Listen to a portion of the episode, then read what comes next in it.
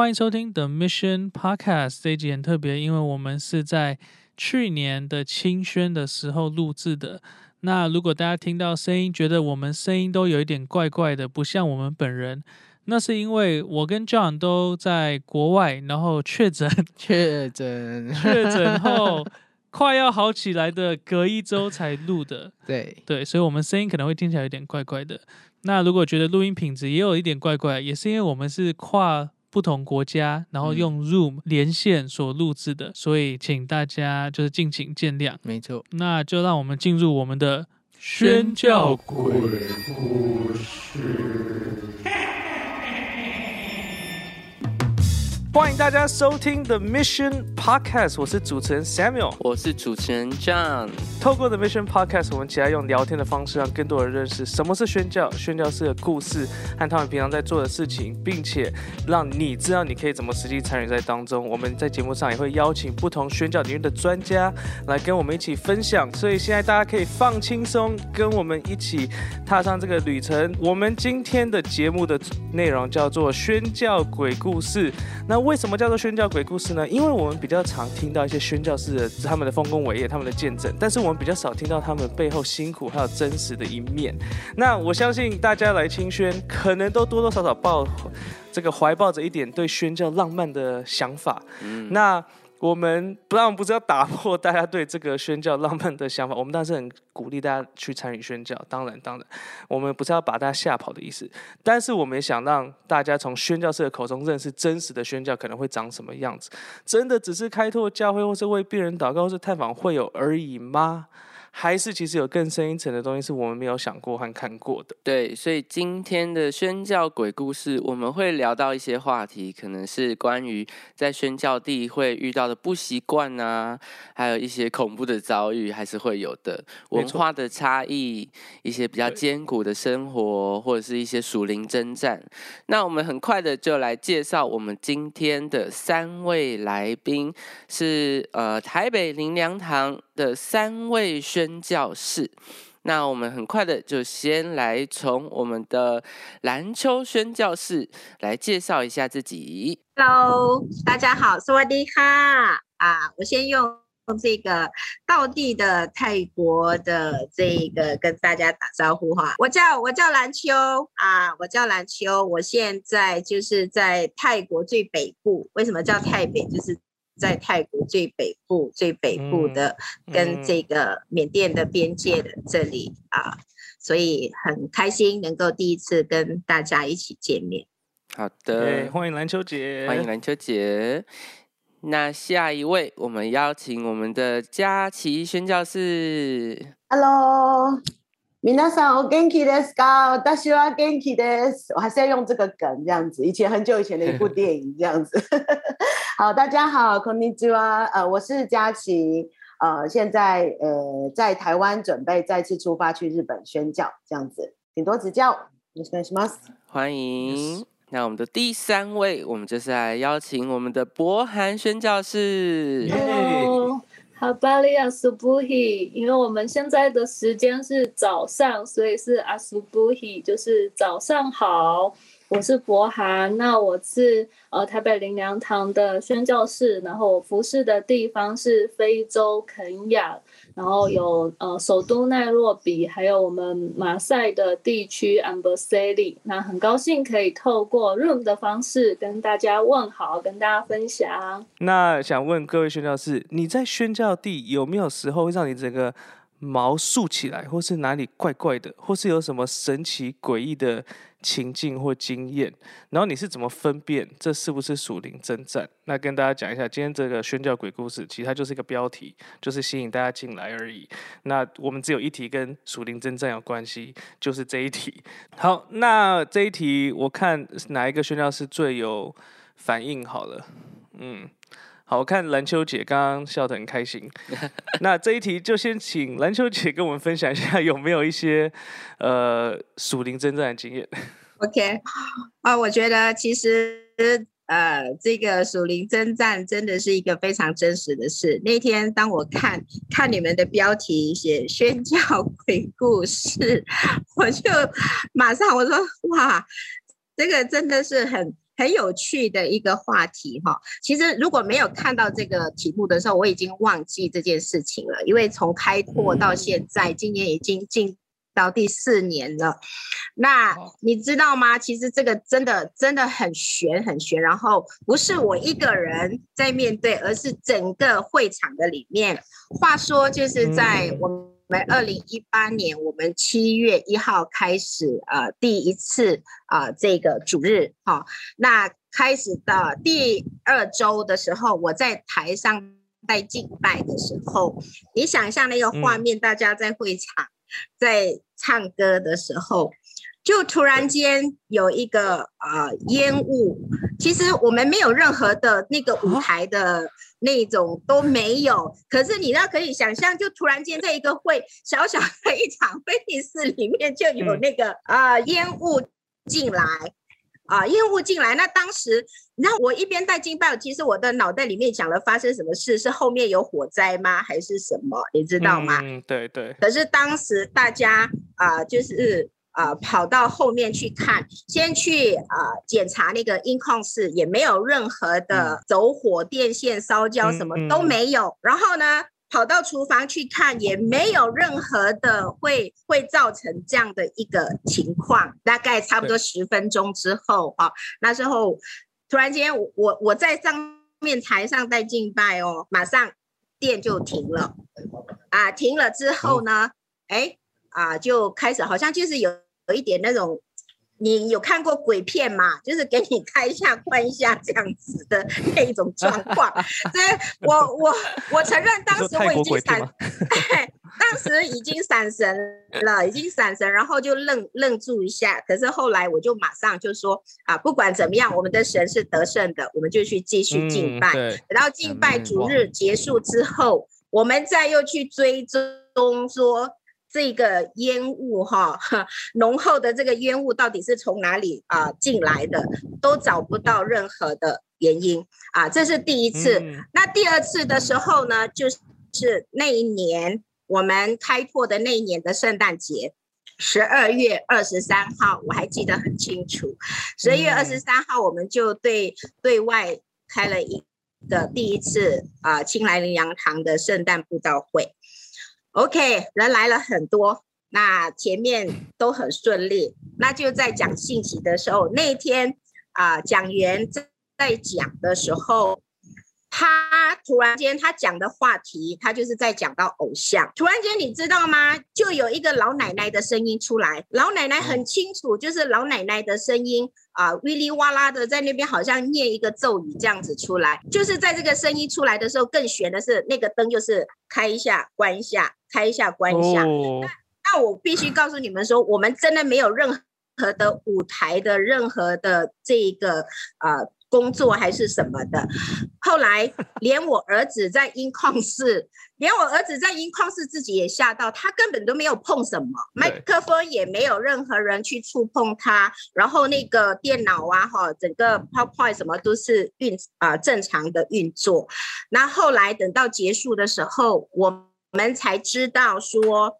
当天啊有四个年轻朋友来参加这个圣诞节，他们啊是跟这个鬼是拜鬼的，好像他们的父母，特别是他们的父母，他们家族都是鸡桶，然后呢，他们本身也是跟这个偶像是有关系的，所以当事后了，我我们每一个人呃。好像特别童工啊，核心童工都觉得很奇怪，连现在小朋友都很奇怪，说为什么会有这种呃状况出来？所以我们去追踪的时候才知道说，哦，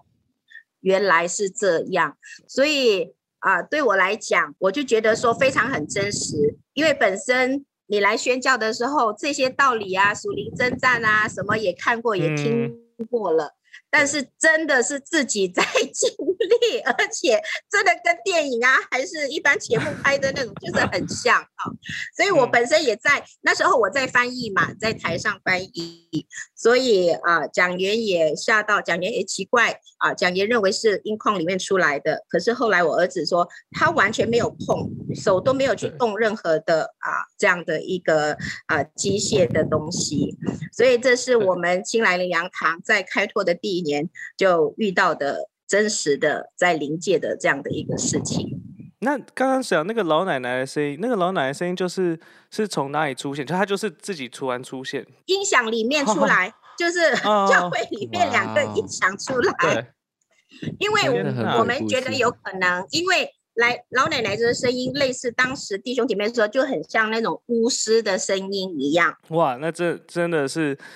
这个在特别是宣教第一年就遇到，我相信真的是宣教，真的就是宣教士就是刻意去到那个敌营那边去挑衅那种感觉。因为那一天天那个讲员就是有一点刻意刻意就是讲到，我觉得他有一点就是像如果外邦人知道你就是踩到我的底线了，你会有一点点哈、哇，他还声音很放胆的讲，这些拜偶像这个假鬼，他根本就是假的鬼鬼神什么什么。哦讲到当时就觉得还好，都没有什么意外哈，只是这种嗯比较惊惊俗的这种恐怖的事情发生。那就是让大家知道，不是要吓大家哦，让大家知道说，在宣教的领域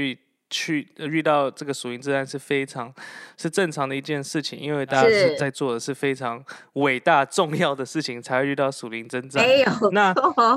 那下一位，我们邀请博涵姐来跟我们分享，在肯雅会遇有遇到什么属灵征战吗？刚才篮球姐讲那个，就是可能会有期待要听到上帝的声音，结果听到老奶奶的声音，然后我就 想起了，就是也是一个还蛮呃特别的这个经验，就是呃，通常我们聚会的时候嘛，就会让弟兄姐妹说啊，我们要开始讲神的话语啦，然后大家就是呃在讲到的时候要预备心，然后聆听从神来的声音。那有一次也是这样，然后就是讲到讲讲讲完之后呢，我们都希望弟兄姐妹有回应嘛。那就有一个就是其实他来没有多久，那他的背景也是比较特别一点。那一定要讲一下他背景，大家才会后面的这个鬼故事才会继续的 接下去。他是因为就是、呃意外的不小心的这个伤人，然后导致于就是被判了这个杀人，因为被他伤害的那个人就死亡了。对，所以名义上来说其实是一个杀人犯，可是因为就是呃保释，就是呃因为是外国人嘛，在肯亚的外国人华人，所以他是付了一笔很大笔的赎金，然后保释出来，可是不可以离境。那在这个过程当中呢，就是像呃向他传福音，所以他就来教会聚会这样，反正他也没办法离开，所以就每周都有来聚会。那这个听完信息之后呢，他就很有回应，他就走到台前，而且他不愿意在台前，他就是说。呃，牧师可以跟你聊几句吗？我对你刚刚讲到非常的有就是感受。嗯那我说好好好，然后我们就到旁边这样子私聊。然后他就突然说，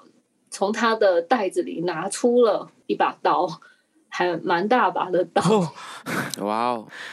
天哪，就是他可以藏了那种切西瓜，切西瓜。他说：“我刚刚在听神的话语的时候呢，听到了神说某某某姐妹，就是他是有罪的。那上帝要我呢，就是去惩罚他。那我很惊讶，因为诶，他怎么会随身带刀，而且在整个嗯聚会当中都带着这把刀，就是真的蛮大把，很嗯可怕。对，然后而且他听到了这个 从神来的话语，去是去审判，就是教会的另一位姐妹，所以我就非嗯常的害怕，很震惊。然后再加上他之前的那个背景嘛，所以呢，就是、嗯哦，就是对。非常的恐怖的情况下，就是他也也感谢主，就他愿意把那个刀交出来，或说哦是这样啊，原来神就是嗯让你审判他，那这样子嗯。我们就是一起看看神要怎么审判他。就是那时候也不敢激怒他嘛，想说嗯等一下嗯可能被审判的是我，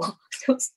对，所以就是就慢慢的花一点时间，让他终于愿意把这个刀交出来，然后才跟他聊。那后来有几次才发现，就是其实他会常常听到这种声音，然后他不能还不能分辨，因为刚性子嘛，嗯就是到底是神的对还是邪灵的，所以也包括他之前会有那样子的，就是意外过失杀人，也是有这样子的一个搅扰，这样子，所以就真的很需要神的。就是真的圣灵的帮助，然后悔改。嗯那后来呢，更神奇的事情呢是，他分享这个从神来的审判，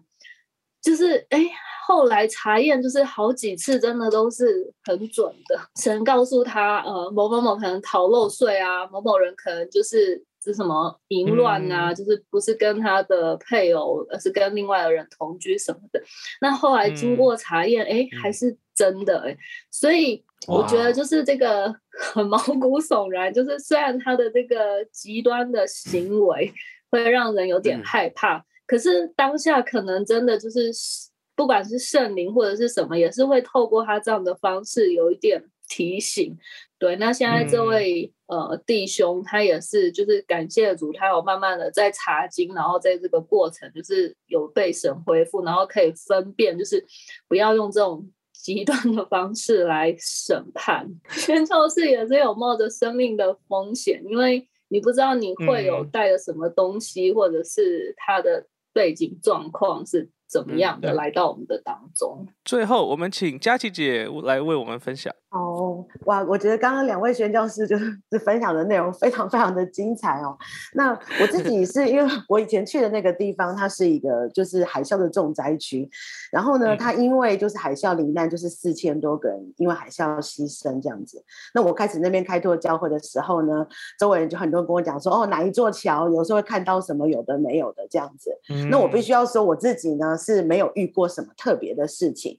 因为我一直相信呢，在我们里面的比世界上什么都还要大。就是有的时候呢，晚上去探访，去比较远的那个半岛，然后要开车回来的时候，呃，一个人晚上开夜车，还是会觉得心里面就是还是一边敬拜祷告，一边开着车，然后回到教会，这个情形是非常的多。可是呢，我想要分享两个，就是算是特别的事情吧，是短宣队。就是呃，有一年呢，有一群短宣队的人来到我们那边短宣，然后就开始到达教会之后呢，然后就有一些团员就出现一些特别的状况，就是有些人他就是他的头疼，然后有人开始拉肚子，就身体开始出现一些很不寻常的一些事情，然后其中呢就有一个姐妹，她是比较就是灵里面是比较敏感的。这样子，然后就开始问我说：“哎，这个教会附近呢，有没有什么特别的一些什么地方？”这样子，那当时我们的教会旁边呢是有一个呃空的一个停车场，这样子，我就说：“哦。”他就说：“哎，这个教会旁边这块地是什么地？”那我就说：“哦，这是那个医院借给我们的一个停车场。”嗯，然后姐妹就很敏感，她是一个日本的姐妹，这样子哈，那个时候在台湾，呃，然后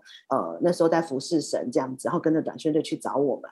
然后我就跟他讲说，哦，隔壁的这个呃医院的停车场呢，它是一个呃呃日文叫呃产妇人科呃的，就是妇人妇产科，对，是一个妇产科的医院这样子。然后那个姐妹她就马上就说。我知道了，这样子，就是他就说，实际上呢，他说在日本的妇产科呢，其实很多是呃医院会帮忙呃这些呃就是说不愿意孩子生下来的这些人去堕胎嗯这样子。然后后来我们就特别为这个地方这个医院呢做了一个洁净的祷告。嗯。然后弟兄姐妹们他们要出去，就是说要呃去外面就是开始做一些事工的时候，我们就会更多的来为就是穿戴全副的属灵金装来祷。告，那后来这个祷告之后呢，就是弟兄姐妹的这些呃头痛啊、身体这些状况，就后来就有很多的好转，这样子。哇，这是一个我看到就是短宣对他们所经历的。那第二个是蛮特别的，第二个很特别，就是实际上那时候我们在呃呃，就是说跟一些弟兄姐妹连接。那我们有一个姐妹呢，这个姐妹她是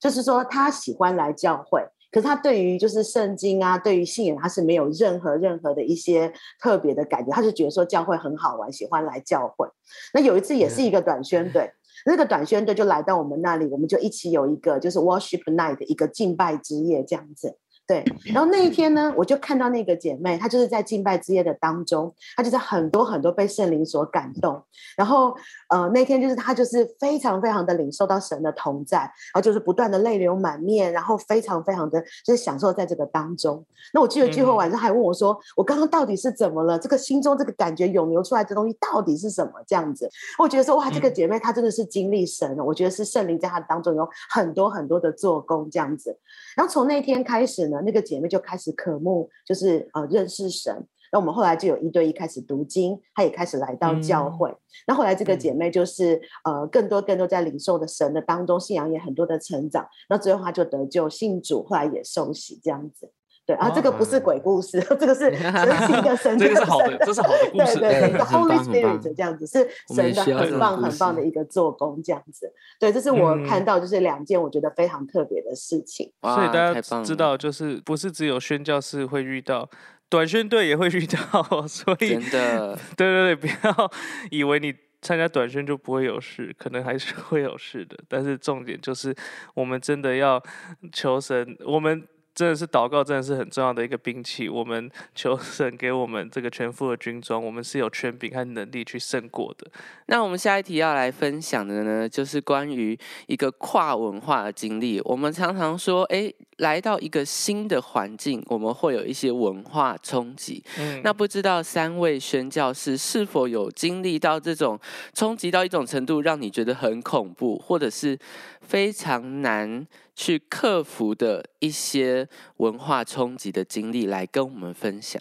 那我们第一位也再次的先来邀请我们的篮球宣教师。啊、其实对我来讲啊、虽然我我本人是华侨，我在我在泰国生长，然后呃，因为到啊、台湾去读书，读书之后呢，对我来讲，可能已经半个人生是在台湾，在台北里面行长大，所以其实我在读书的那时候，我就进入母堂，然后就参与在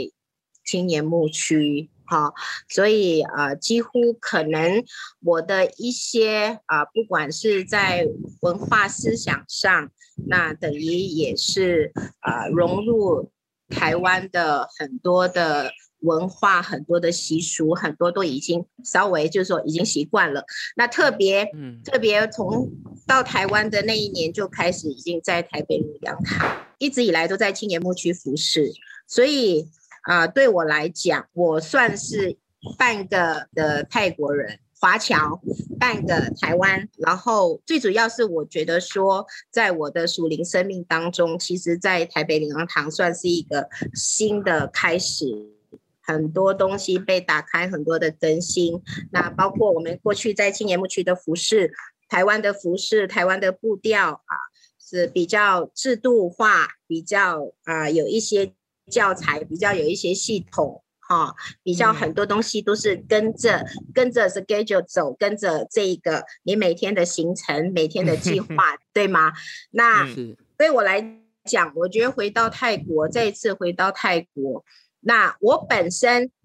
应该是华人，所以虽然我在泰国出生，可是呢，在我成长的过程的当中，我没有在参与在泰国或者在泰国成长，我的成长当中反而是在台湾成长，所以对我来讲，我回来背负了很。很多的一种重担，一种担忧，一种好像就是说，你的身份是泰国人啊，可是你的脑袋、你的思想完全是一个 华人啊，甚至有一些文化，有一些都被台湾的这样的一个文化习俗已经熏陶了，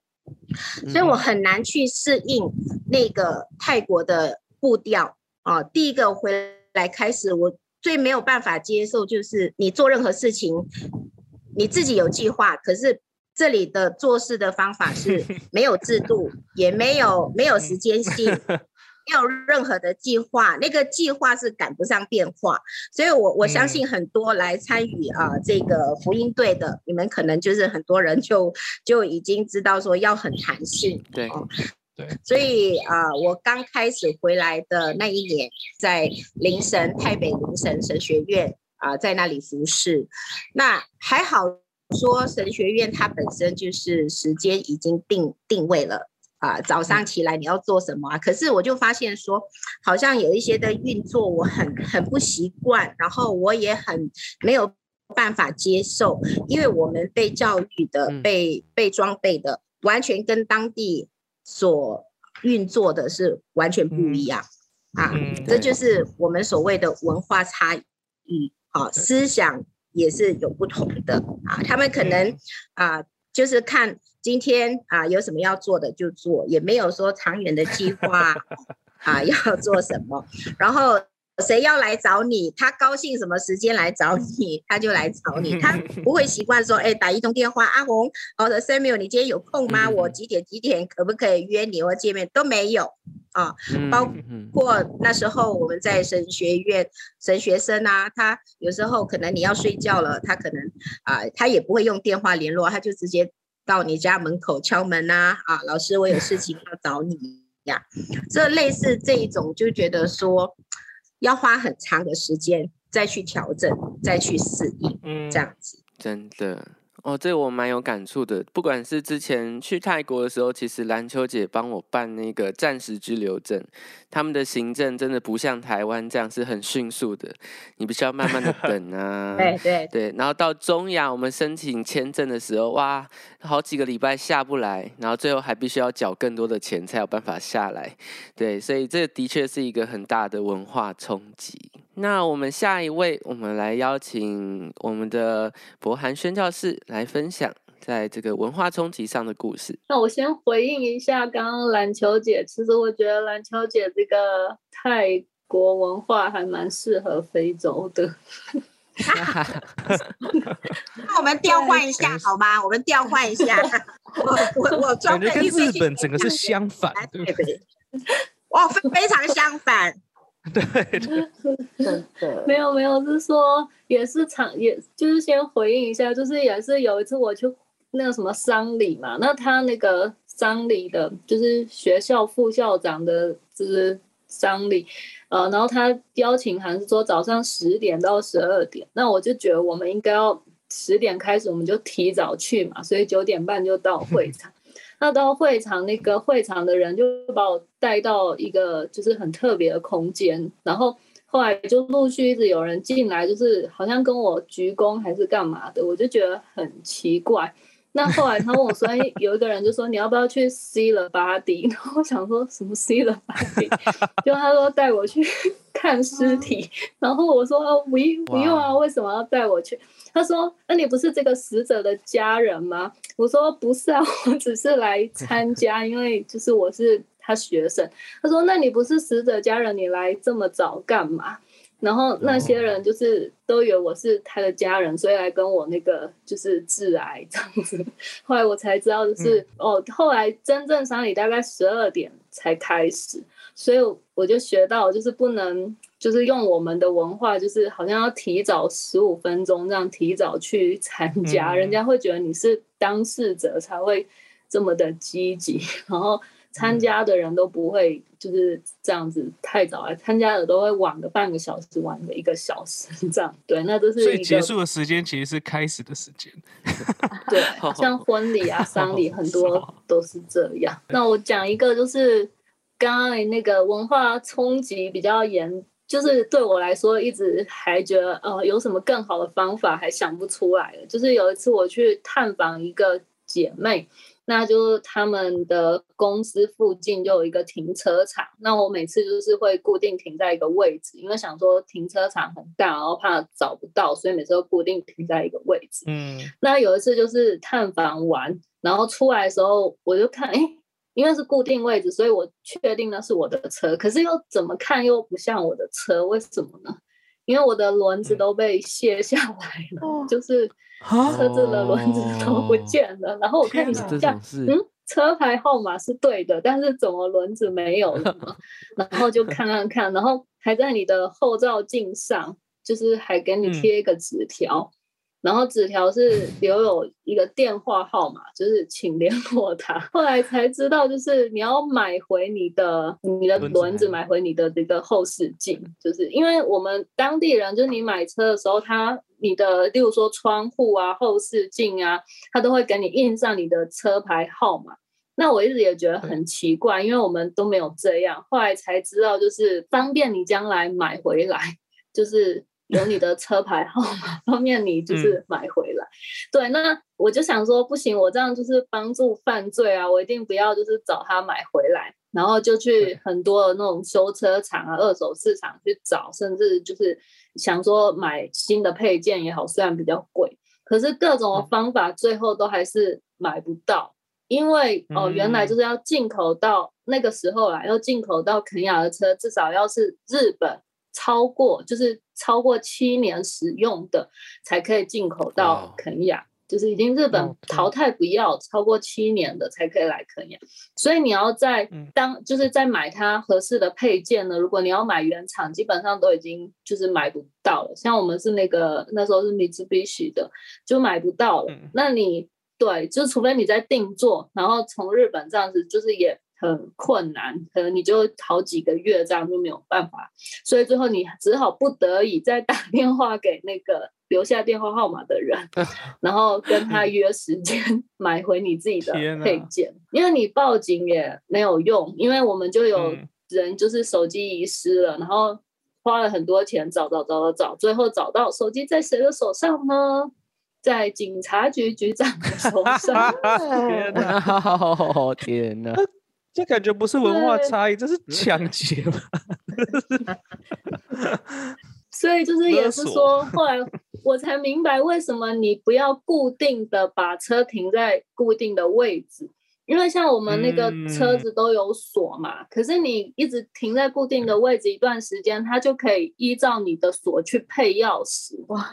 就是哦，天哪！对，或者是配那个可以解开你轮胎，或者是就是能帮你卸下来的那个器具，它就有办法，因为它知道嗯你固定的时间会停在固定的地点，所以也是一个文化的学习。是之前有听过博涵姐也有分享这个非洲的共享文化，好像你的东西就是我的，不要分彼此。我觉得这些都是还蛮让人冲击的。那我们继续来邀请我们的佳琪姐来分享，你在日本有没有遇到什么样的文化冲击的故事？好好，那个首先先回应一下刚刚博涵所说的，博涵宣教士所说的，我觉得博涵要是来日本的话，应该会非常适合，对，因为他们习惯就是什么事情都提早来这样子。我有时候像我们有时候开祷告会啊，那明明时间就是十点开始，然后就会有牧者九点半就到，然后就是明明就是东西还没有出来，他就在那里想说啊，真的很不好意思，然后就请他这样做一下，这样子就觉得很尴尬这样子哦，对。然后呢，关于文化的冲击，因为我自己一开始去日本是去留学，所以说呃，后来在日本待了算是比较多一些时间，所以在生活方面哦，除了就是因为以前在东北嘛，东北的地方比较冷之外哦，其他在生活方面算是已经蛮适应了。但是我觉得在日本呢，就是待在那里哦，最难的一件事情就是跟日本人怎么样建立一个真实的关系，是一件没有那么容易的事情。这样子，嗯，那我想大家可能知道，就是日本人他们在说话的时候有两套模式哦，一个是叫做表面上的客套话，另外一个是叫做内心的真心话哦。那这是日本人他们自己都讲的，我们有两种说法的方法，这样子。对，所以说有时候很难理解他现在讲的这句话到底是什么意思。对，就是大概或许也许是的确好像差不多，不过恐怕不见得。总之我们再看看这样子。对，所以我觉得在日本呢，你要去学习一个东西，就是好像说要学习去读懂他们在空气当中所弥漫的那个气息。对，就是说，好像要在日本啊成为一个宣教士的时候，应该是好像活下去的必须的技能吧，这样子，就是什么时候该进，什么时候该退，然后去权衡哦，那这是非常需要有智慧的。要不然，嗯呃，如果不是这样的话，可能周围的日本会觉得你非常的所谓的白目这样子。对，然后另外一点呢，在日本觉得就是说，建立关系真的要花非常多的时间这样子。我记得我们那时候在日本是建立教会，是真的去盖教会。然后我们在盖的时候呢，地区的居民就经过，就说：“哇，这边盖教会啊，很好啊，这个呃以后这十字架的灯很亮，这边会很漂亮什么的。”然后居民经过的时候还会送饮料给我们呢，我们就很高兴。嗯可是我记得呢，有一个居民他是住在我们的斜对面，他是等我们教会盖完之后，整整一年之后，有一天他忽然就来按门铃，就冰嘣这样子。我说啊，那个什么什么太太这样子，他就说，哎、我很想来你们教会里面看一看到底长什么样，你知道吗？那时候已经是我们教会盖完整整一年之后，然后忽然就说，我想看看你们教会里面长什么样子，这样子。我就在想说，在过去的时间呢、我们每天那周周二、周五早上到垃圾都会遇到啊，那我们也会寒暄哦，这样子。但是他就是一直好像就是一直在看我们教会到底在做什么，一直在观察这样子。那可能他真的是观察，觉得我们不是一群怪人，所以有一天他就想说，我真的想要多了解一下下这样子。那后来我就很感谢主，就是哎，我以前是倒垃圾我都很好的垃圾分类这样子，大家不会觉得我是很奇怪的人哈，嗯尽量融入在他们的生活当中，取得信任。我感谢主，后来那个斜对面的邻居跟他的儿子，他们都觉知信主了，这样子。啊，那有没有嘿有没有刚才讲那个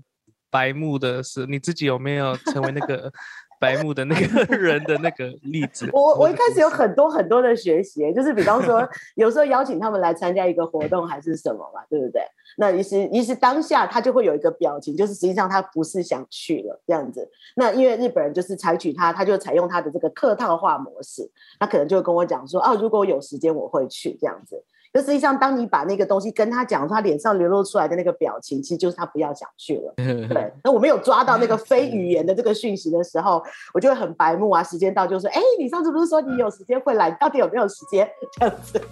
对，然后就可能就就觉得你是拒绝往来户，这个人不懂我们的语言，这样子就有这类似这样的经验了。有很多的那个嗯就是、呃尝试哦失败的经验这样子，所以我觉得建立关系在日本真的没有那么容易。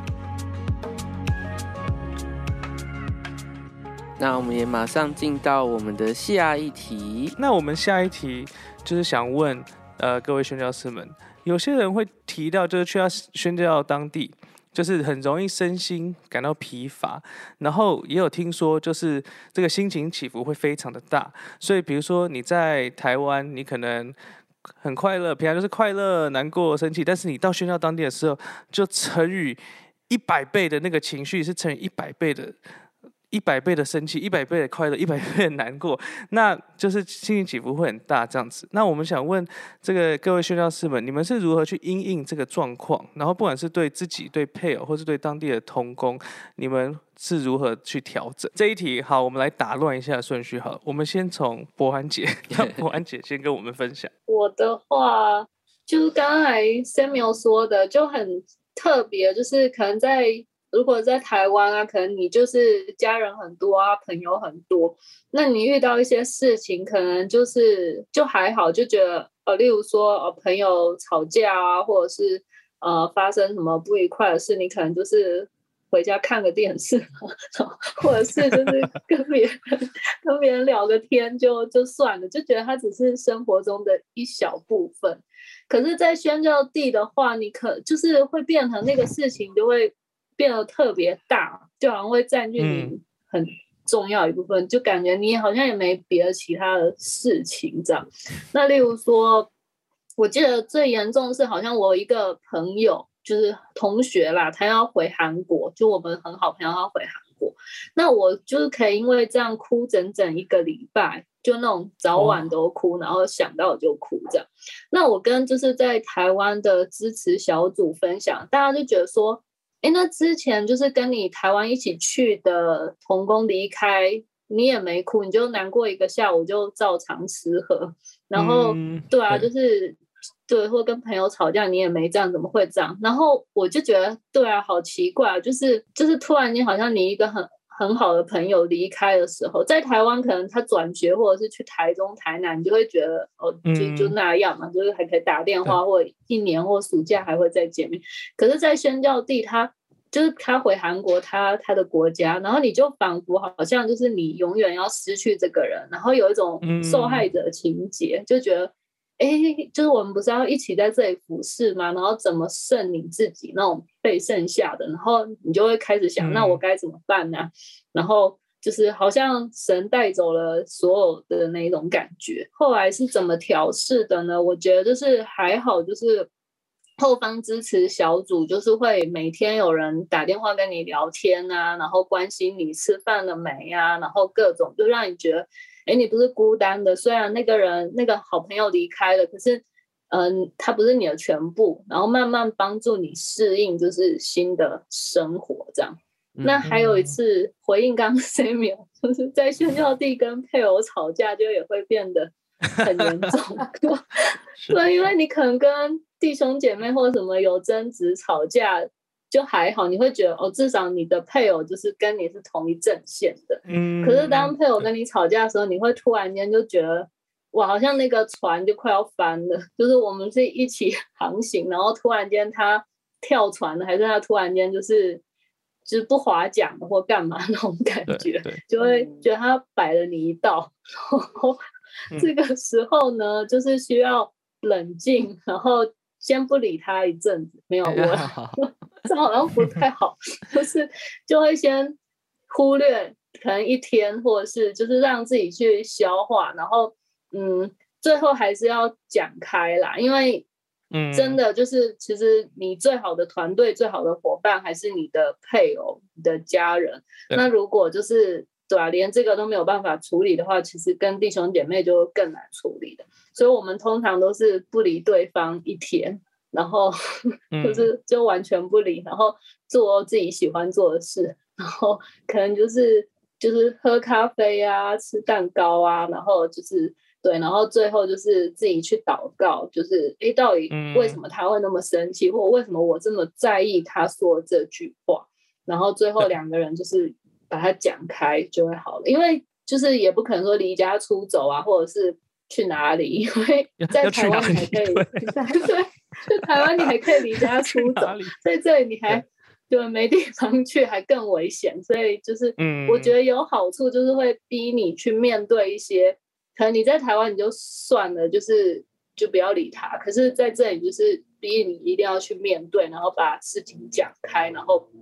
对，就是那关系会更真实吧。然后我觉得有后方的带导团队也很重要。他会知道，哎，哎，你们怎么就是这个月吵了两三次架什么，就会更迫切为你们祷告这样子。嗯，嗯，对，所以感觉真的后方的支持真的很重要。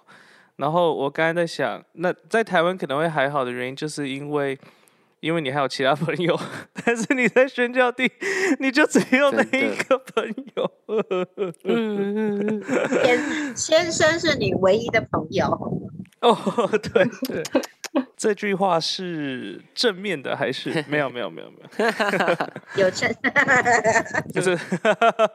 诶，这句话有争议，没有没有没有，开玩笑。OK，好，那接下来请佳琪姐来跟我们分享一下，就是你怎么面对在日本的时候这个心情的高低起伏。好，我刚刚不好意思，我刚刚那个篮球姐说先生是你最好的朋友，忽然间我现在想说，那也可以养一只狗，对不起，好不好笑，对不起，不好笑，对不起，不好天啊笑，天啊！会想说，哎，我要被取代了吗？不是不是不是，取我的我想说我的工作要被狗取代不是不是不是，因为我想说，他们说，哎，最忠心的朋友是什么嘛？这样，对不起啊，冒犯了，不好意思，我还开玩笑。因为我们不只是被 AI 取代，我们也要被宠物取代。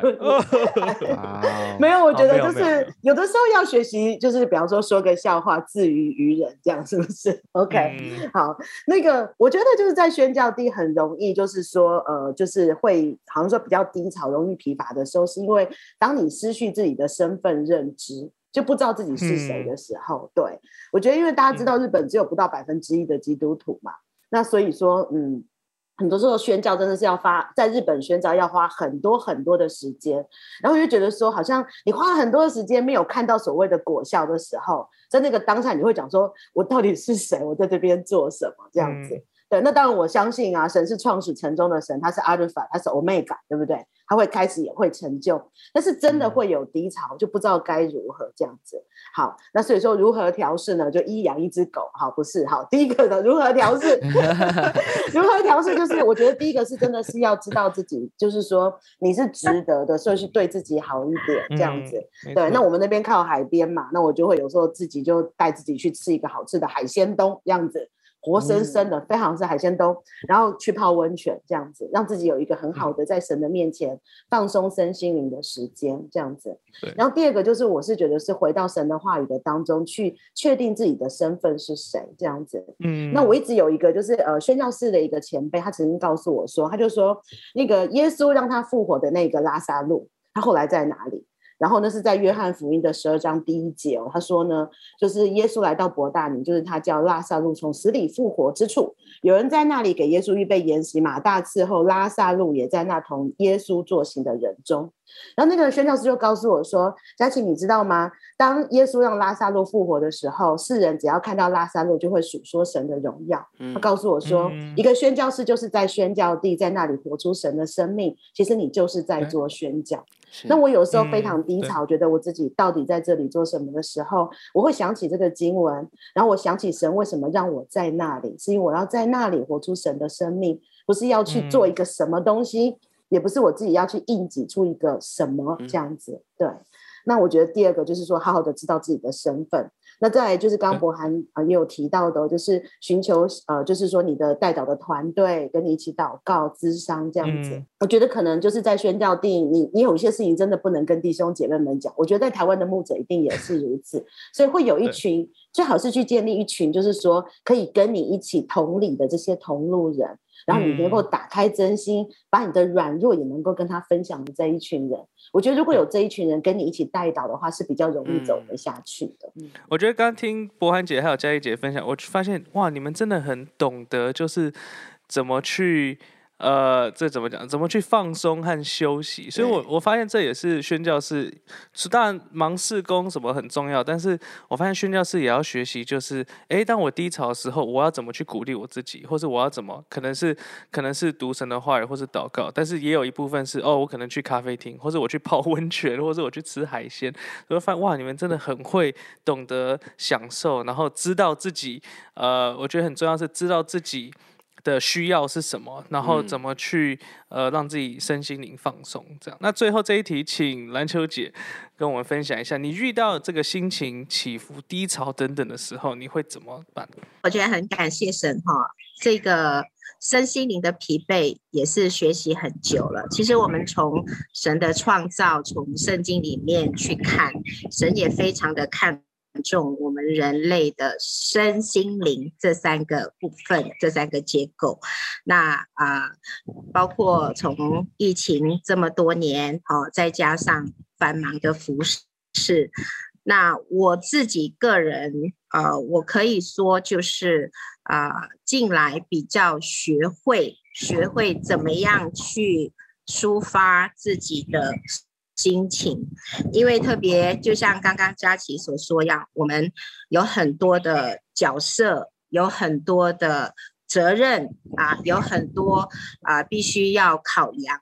我们不能就好像不能像有时候就会想说，当你心情不好，当你想要骂人啊好的时候，你你总不能像平信徒说，我爱怎么样发泄就怎么发泄。所以我觉得很感谢神。就是在这个部分当中，我也学习了很多。所以，如果我的身体疲倦的话，我就会睡觉。现在，以前，当我会睡觉的时候，我就会。啊，有一些良心不安，就会啊，好像就是啊，控告自己，哎，你是传道人，是宣教师，哎，怎么这么懒啊？什么什么什么哈，都会有这一种负面哈，好像你就是不能睡，你就要像机器一样动啊，这样子。可是啊，我我想到，我那时候我想到欧牧师，他说他他每一个礼拜一他休假，他都是睡觉，嗯，他都不出去吃什么，他就是睡觉啊。所以所以对我来讲。我我最近以来，其实啊，从周末到礼拜天，等到礼拜一之后，真的我发现我真的是已经累到没有办法，因为我们还有孩子，礼拜一早上都要啊送孩子去上学，即便你想要睡个觉，你都没有办法，你还是要呃起来。所以我现在面对身体的疲惫，我就知道说这就是一个讯号，你。因为你没有休息，你没有逼自己去睡觉，接下来你就会影响到你的心，就会影响到你的心情。你心情不好的时候啊，你就可能会发泄在丈夫啊，发泄在孩子的身上啊。因为弟兄姐妹是你，你不可能的啊，没有办法的。呃，特别对弟兄姐妹、对外人，是耐心是很很很多耐心，很多包容啊。那其实。啊，我发现，在心情这一方面，我也学习透过我的孩子这些学习很多，因为我们算是牧者家庭嘛，孩子有时候我自己在过来的日子，有时候自己根本忘了说，好像自己已经累，累到你身体已经累到你心情受影响，你就会无形当中就发泄在孩子身上，所以你知道，孩子很多时候就会知道说，妈妈你你累了。啊，或者是我们家都是男人嘛，所以他们几个都有一个共识。啊，不是我累的话，可能那个时期就是我的生理期快要来了，所以他们就会觉得说啊，要体谅妈妈，可能是妈妈又累了，可能生理期要来了，所以他们就会自己都安静都不说话。可是后来我发现说，其实是一个很很不健康，所以后来我也发现。啊，怎么样？当自己心情不好的时候，在疫情的那段时间，我就会找一些比较空档的多，因为刚开始疫情比较严重，不能出去，我就会选一些韩剧呀，啊，比较有。意义的韩剧啊，哈，来看一 看，然后有时候透过韩剧啊哭啊，哈，就跟着哭啊，哈，就发泄一下这样子。那有时候就跟我先生稍微讲一讲，万一我 我先生啊跟我先生吵架，万一心情不好又跟先生吵架的话呢，我为什么说先生是你最好的朋友？因为每次我们家先生很可爱，每一次我们俩。两个吵架，他就会去洗衣服啊，会去打扫清洁家啊，会把周围的环境弄得好好的啊。哦，但是他 他的发泄，对对，所以我就说以后我多吵架一点。哇，家里好干净哦。对，所以所以当我我邻里心里心情不好，我就会呃出去自己开车出去走一走啊，就是整天放下家里面的事啊，也不煮饭啊，自己煮一煮。那邻里面疲倦的话，我就会听一些信息。所以我现在我每一个礼拜一休假的时候，我跟我先生我们就会固定听母堂啊，周日的母堂。的信息啊，我们礼拜一早上我们两个一起祷告之后呢，我们就会听啊母堂的信息，因为你我们本身就是都没有在听，只是在讲，所以啊对自己的牧养，就是礼拜一借着这个休假呢，就来听不同母堂啊每一天每一周主日的信息，所以这是我在面对自己。身心灵疲倦的时候，呃，找到这样的操练出来的这样的一个出路，所以我很喜欢。我就觉得说，啊，真的有时候你看来看去，确实我们需要朋友。可是真正的，因为现在大家都很忙嘛，像上次我就跟 Amy 讲，Amy 就说我们，我跟我先生，我们都需要朋友。可是你也真真的是确实需要啊，有时候。啊！但是我觉得这一点，我要感谢我先生啊，真的是可以跟我一起同心，也能够成为一个很好的朋友、倾听者，这样子太棒。嗯。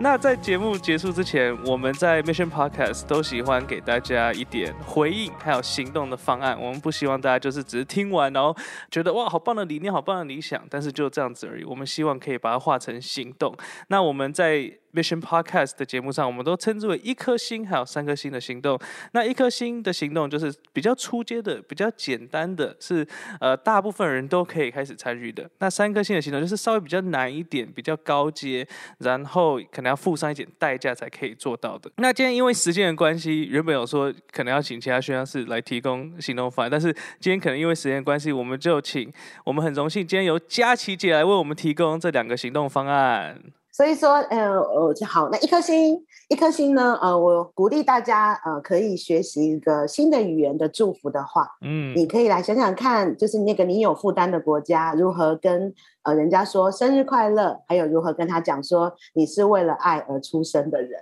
这样子来祝福你的朋友。OK，好，那三颗星有一点点难哦，因为我想说今天的主题是宣教鬼故事嘛，我想说，嗯，人通常是什么时候会害 担心或害怕的，对不对？所以说三颗星的题目是观察一个你心中有负担的国家，在这个国家的当中呢，他们平常是如何面对死亡，使用什么样的方式来告别与收尾。并且呢，为那个国家的属灵状况来祷告。再次感谢来自日本佳琪姐宣教士、博涵姐来自肯雅的宣教士，还有篮球姐来自泰国宣教士兼